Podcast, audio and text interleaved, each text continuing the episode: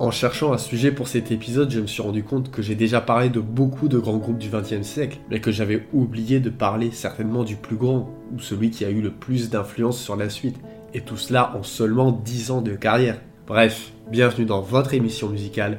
Aujourd'hui, je vous raconte l'histoire des Beatles. Nous sommes en 1957 et imaginez-vous deux ados passionnés de musique se croisent lors d'une rencontre décisive. John Lennon, à peine 16 ans, fils d'un marin marchand, gratte sa guitare rythmique. Ce soir-là, les Quarrymen, un groupe de skiffle, une sorte de fusion entre musique folk, jazz et blues, sont invités à jouer lors d'une fête à Woolton, Liverpool. Alors qu'ils s'apprêtent à monter sur scène, le bassiste du groupe présente John Lennon à un autre lycéen, un certain Paul McCartney, 15 ans à l'époque. Paul McCartney se joint à eux pour quelques morceaux ce soir-là et rapidement, il se voit offrir une place permanente au sein des Quarrymen. Et c'est là que tout a commencé. En octobre, Paul McCartney, le fils d'un ancien membre du groupe et d'une infirmière, se prépare pour son premier concert officiel avec les Quarrymen. Cependant, les choses ne se déroulent pas exactement comme prévu. Dans le documentaire Anthology, McCartney partage Pour mon premier concert, on m'a confié un solo de guitare sur Guitar Boogie.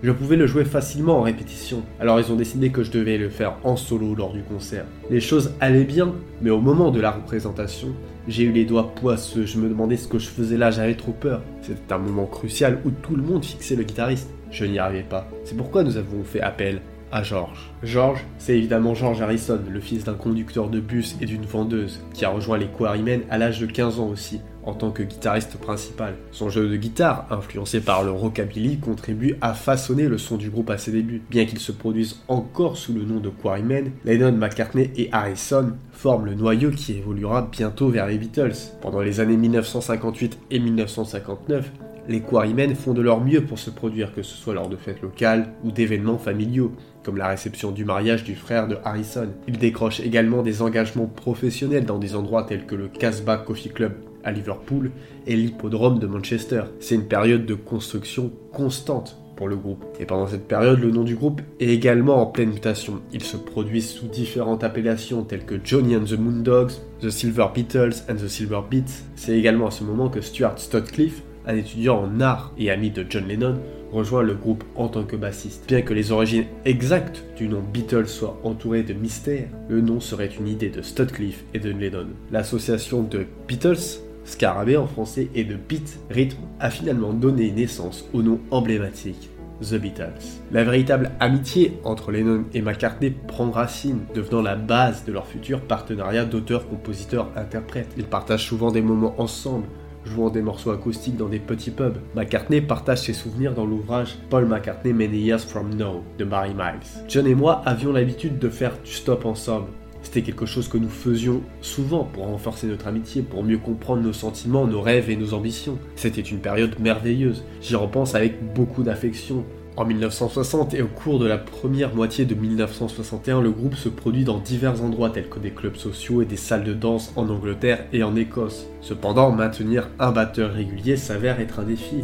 Suite à l'annulation de leur résidence au Grosvenor Ballroom de Liscard, en raison de violences fréquentes dans la foule, les Beatles cherchent des opportunités à l'étranger.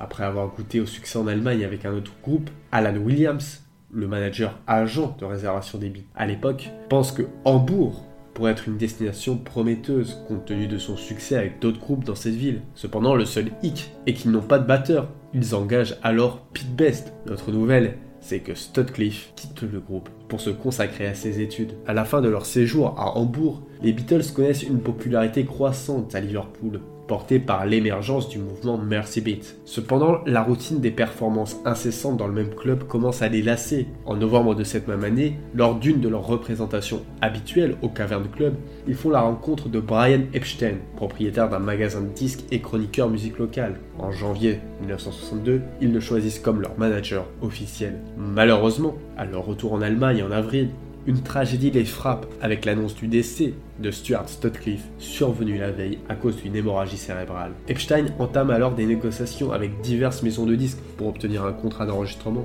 Cependant, trois mois plus tard, le producteur George Martin les signe sur le label Parlophone d'Amy. C'est le début d'une nouvelle étape dans la carrière des Beatles. La toute première session d'enregistrement de George Martin avec les Beatles se tient au studio Abbey Road, mis à Londres le 6 juin 1962. Dès le départ, Martin exprime ses réserves au sujet du jeu de batterie de Pete Best et suggère l'utilisation d'un batteur de session à la place. Avec l'idée de renvoyer Best déjà en tête, les Beatles le remplacent à la mute par Ringo Starr, qui quitte alors Rory Storm and the Hurricanes pour les rejoindre. Le 4 septembre, lors d'une session chez Amy, Love Me Do est enregistré avec Starr à la batterie.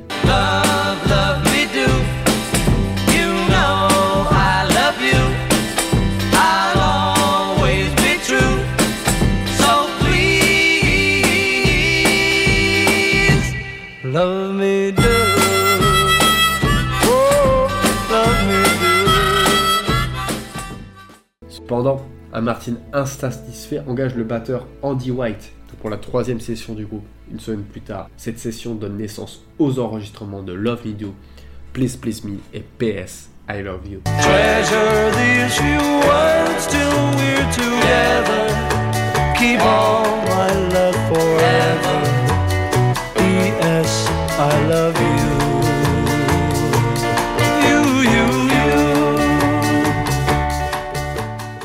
Bien que la version de Love Me Do avec Ringo Starr ait été initialement choisie par Martin pour être le premier single du groupe, les réimpressions ultérieures présentent la version avec White, tandis que Starr joue du tambourin. Sorti au début du mois d'octobre, Love Me Do atteint la 17e place au classement anglais. Le groupe fait ses débuts télévisés plus tard dans le mois avec une prestation directe dans l'émission régionale d'information People and Places, Please Please Me deviendra leur premier single numéro 1 quelques mois plus tard. La carrière fulgurante des Beatles commence alors à prendre son envol.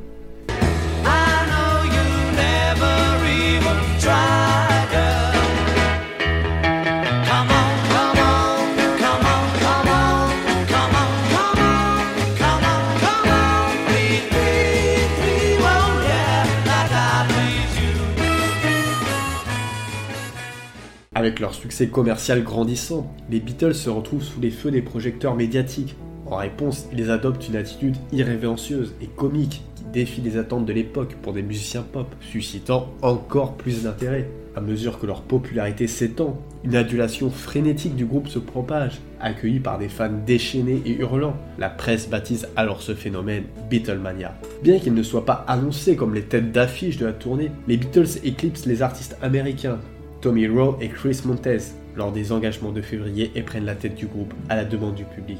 Une prouesse inédite pour un groupe britannique lors d'une tournée avec des artistes américains. La même situation se reproduit lors de la tournée de mai-juin avec Roy Orbison. Fin octobre, les Beatles entament une tournée de 5 jours en Suède, leur premier voyage à l'étranger depuis leur dernier concert à Hambourg en décembre 1962. À leur retour au Royaume-Uni le 31 octobre, selon le journal Levison, plusieurs centaines de fans hurlants les accueille sous une pluie battante à l'aéroport d'Ifro. Entre 50 et 100 journalistes ainsi que des représentants de la BBC participent à cette réception à l'aéroport, marquant le début d'une série d'événements similaires. À la mi-novembre, alors que la Beatlemania atteint des sommets, la police doit utiliser des lances à eau à haute pression pour contrôler la foule avant un concert à Plymouth. Le 7 février 1964, les Beatles quittent le Royaume-Uni accompagnés d'une foule estimée à 4000 fans rassemblés à Heathrow qui les salue bruyamment au moment du décollage. L'album With the Beatles, qui sort cette même année, confirme l'originalité de la signature John Lennon-Paul McCartney, qui offre aux Rolling Stones leur premier vrai tube avec I Wanna Be Your Man. Les Beatles alors prennent l'habitude de livrer des titres inédits entre chaque album. I Want to Hold Your Hand obtient un succès colossal qui prépare le groupe à l'invasion du marché américain.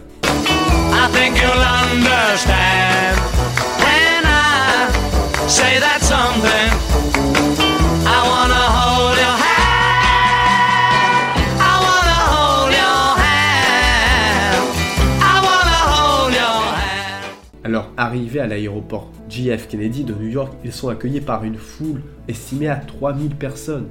Deux jours plus tard, ils font leur début en direct à la télévision américaine sur le Ed Sullivan Show, une émission qui attire environ 73 millions de téléspectateurs.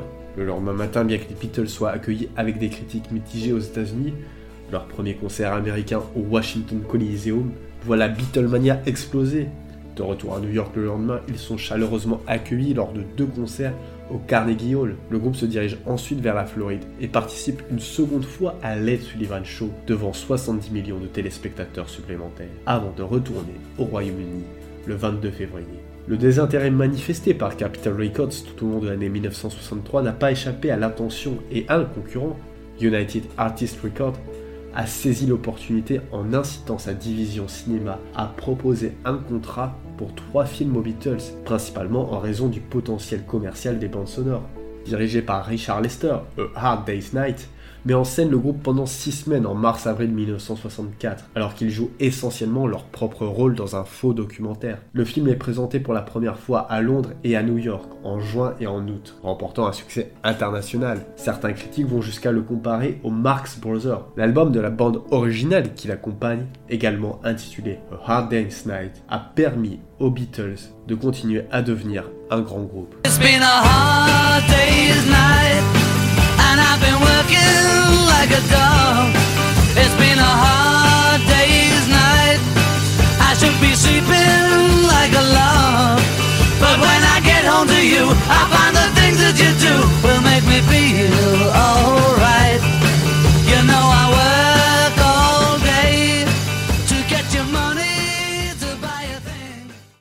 Popularité a suscité un intérêt sans précédent pour la musique britannique et un certain nombre d'autres groupes britanniques ont par la suite fait leur début aux États-Unis, tournant avec succès au cours des trois années suivantes dans le cadre de ce que l'on a appelé la British Invasion. Leur coiffure, inhabituellement longue pour l'époque et tournée en dérision par de nombreux adultes, est devenue un emblème de rébellion pour la culture juvénile naissante. Sorti en juillet, le deuxième film des Beatles, Help est une fois de plus dirigé par Lester. Souvent décrit comme principalement une parodie implacable de Bond, il suscite des réactions mitigées de la part des critiques et du groupe. McCartney a souligné Help était génial, mais ce n'était pas vraiment notre film. Nous étions un peu comme des vedettes invitées. C'était amusant, mais au fond, en tant qu'idée de film, c'était un peu artificiel. Malgré cela, la bande originale est un succès et est dominée par Lennon, qui a écrit et interprété la plupart des chansons, dont les deux singles, Help et Ticket to Ride. what's driving me mad is going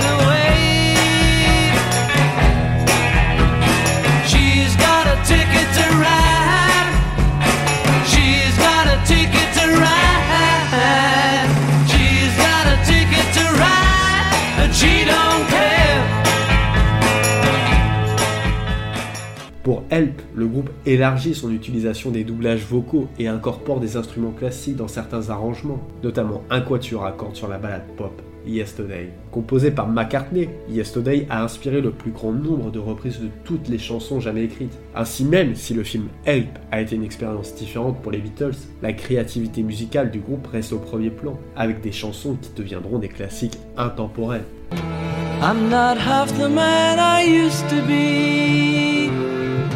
There's a shadow hanging over me. Oh, yesterday came suddenly. Why she had to go, I don't know. She wouldn't say. I said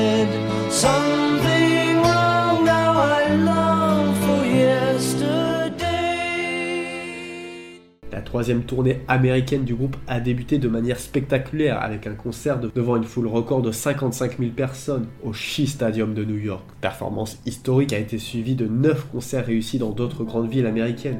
Le dernier arrêt de la tournée a eu lieu au Candlestick Park de San Francisco le 29 août. Ce concert emblématique au Candlestick Park a symbolisé la conclusion d'une période de 4 ans caractérisée par des tournées quasi ininterrompues comprenant plus de 1400 concerts à l'étranger. Cet événement marque une étape significative dans la carrière des Beatles, signalant la fin d'une ère intense de performances live et ouvrant la voie à une nouvelle phase de leur parcours musical. Alors que leurs albums précédents comportaient des reprises, le cinquième opus, Rubber Soul, en décembre 1965 est entièrement le fruit de leur propre créativité. Ils marquent un tournant vers une écriture de chansons plus mature et adoptent un nouveau style musical folk rock influencé par Bob Dylan. L'album explore également d'autres sonorités, notamment avec l'ajout d'un sitar dans Norwegian Wood de George Harrison et l'utilisation d'un piano joué en accéléré par George Martin dans In My Life. En parallèle, le single Day Tripper est lancé, accompagné du premiers titres psychédéliques des Beatles, Rain, caractérisé par ses bandes inversées.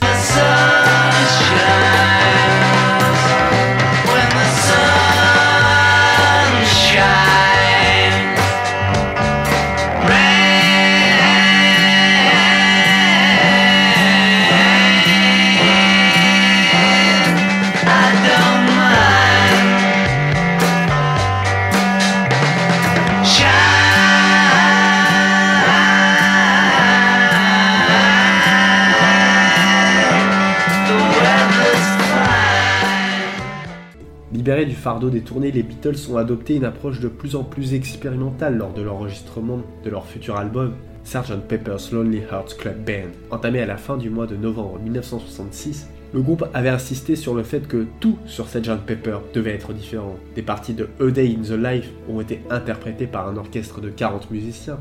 Les sessions ont d'abord donné naissance au single double face Strawberry Fields Forever, Penny Lane.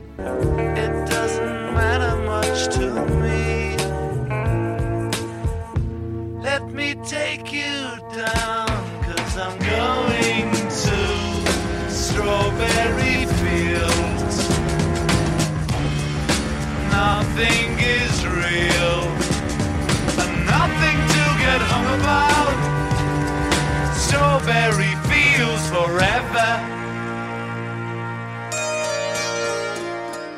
Le 25 juin 1967, les Beatles ont interprété leur nouveau single All You Need Is Love devant environ 350 millions de téléspectateurs lors de l'émission Howard, la première liaison télévisuelle mondiale en direct. Sortie une semaine plus tard, pendant l'été de l'amour, la chanson a été adoptée comme un hymne du Flower Power. Cette période a marqué un tournant artistique pour les Beatles, illustrant leur capacité à innover et à influencer la culture musicale mondiale. Nothing you can do, but you can learn how to be you in time.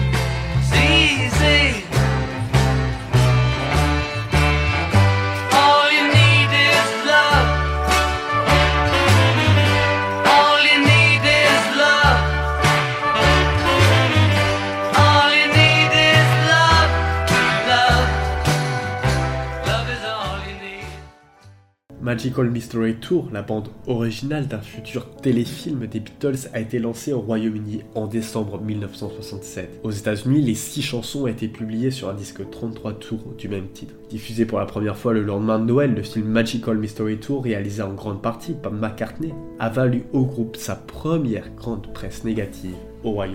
Le Daily Express l'a qualifié de foutaise flagrante. Le Daily Mail l'a décrit comme une conception colossale et The Guardian a qualifié le film de sorte de pièce de morale fantaisiste sur la grossièreté, la chaleur et la stupidité du public. Bien que les chiffres d'audience aient été respectables, les critiques de la presse ont conduit les chaînes de télévision américaines à se désintéresser de la diffusion du film.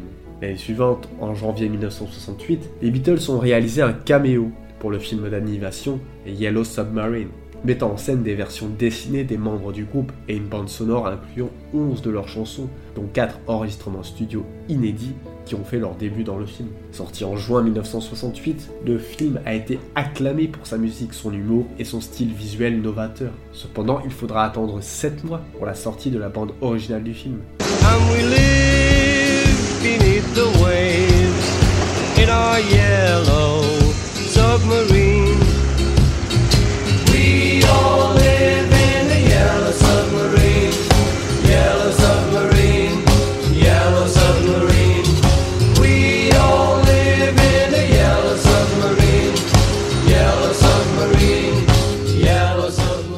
L'album, connu sous le nom d'album blanc, qui est sorti la même année en raison de sa couverture minimaliste, couverture conçue par l'artiste pop Richard Hamilton, a été réalisé en contraste direct avec Sgt Pepper. L'inspiration créative pour l'album a émergé d'une nouvelle direction. Sans la présence d'Epstein, le groupe s'est brièvement tourné vers le Maharishi indien, Mahesh Yogi, en tant que gourou. Pour Lennon et Harrison, la créativité a été entachée de doutes lorsqu'un technicien en électronique connu sous le nom de Magic Alex, a suggéré que le Maharishi essayait de les manipuler. Lennon, persuadé, a quitté brusquement la formation deux mois après son début, entraînant avec lui Harrison et le reste de l'entourage du groupe, qui n'était pas convaincu. En colère, Lennon a écrit une chanson cinglante intitulée Maharishi, rebaptisée Sexy Sadie, pour éviter d'éventuels problèmes juridiques. Done. Sexy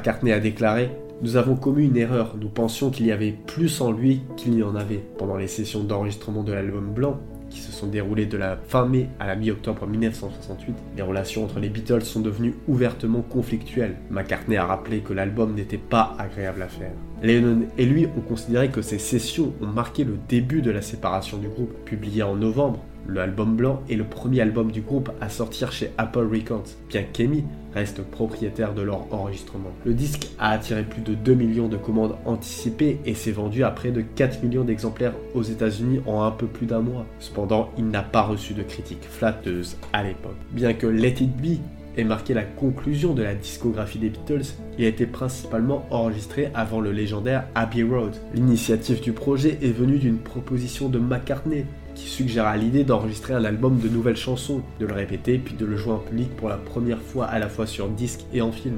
Initialement conçu pour une émission d'une heure intitulée Beatles at Work, une grande partie du contenu de l'album provient de longues répétitions filmées par le réalisateur Michael Lindsay au Twickenham Film Studio dès janvier 1969. Lennon a qualifié ces sessions en grande partie improvisées de l'enfer le plus misérable sur Terre tandis que Harrison les a décrites comme le plus bas de tous les temps. Irrité par McCartney et Lennon, Harrison quitte le groupe pendant 5 jours. À son retour, il menace de quitter définitivement le groupe à moins que toute idée de concert ne soit abandonnée et que l'accent soit mis sur l'achèvement d'un nouvel album initialement intitulé Get Back.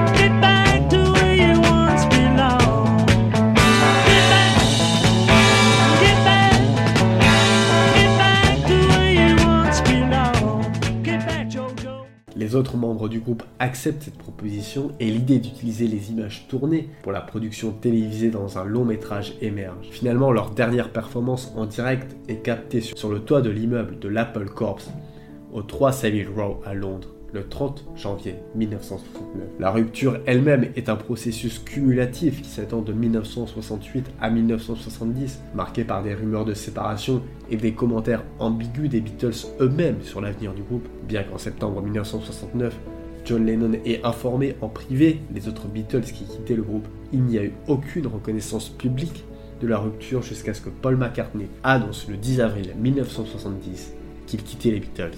Voilà, c'est la fin de notre épisode sur les Beatles. J'espère qu'il vous a plu. N'oubliez pas de partager si ça vous a plu. Et si vous aimez mon contenu et que vous voulez le soutenir, il y a une page Tipeee, le lien est en description. En attendant, moi je vous dis à vendredi pour un nouvel épisode.